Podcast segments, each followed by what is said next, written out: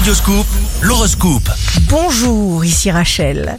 C'est la Sainte Évrard et la Sainte Arnold. Bélier, vous vous rendrez compte que vous étiez bien plus fort que vous ne le pensiez. Désormais, vous n'aurez plus d'inquiétude. Taureau, la montagne qui vous barre la route est un mirage. Ne permettez à personne de restreindre vos actions. Gémeaux, signe fort du jour.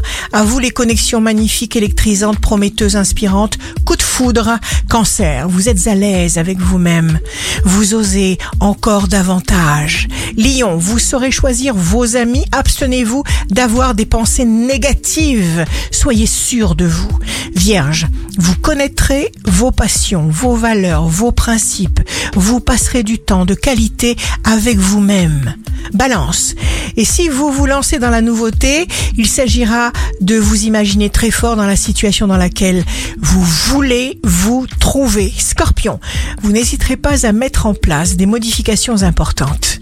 Agissez d'abord pour vous. Sagittaire, vous n'hésitez pas à créer à trouver de nouveaux modes d'action. En écoutant votre intuition, vous éviterez l'éparpillement. Capricorne, il n'y aura pas de moment de conflit si vous savez entretenir la confiance. Plus vous serez tranquille, plus vous pourrez refléter clairement toutes vos qualités. Verseau, chaque journée apporte plus.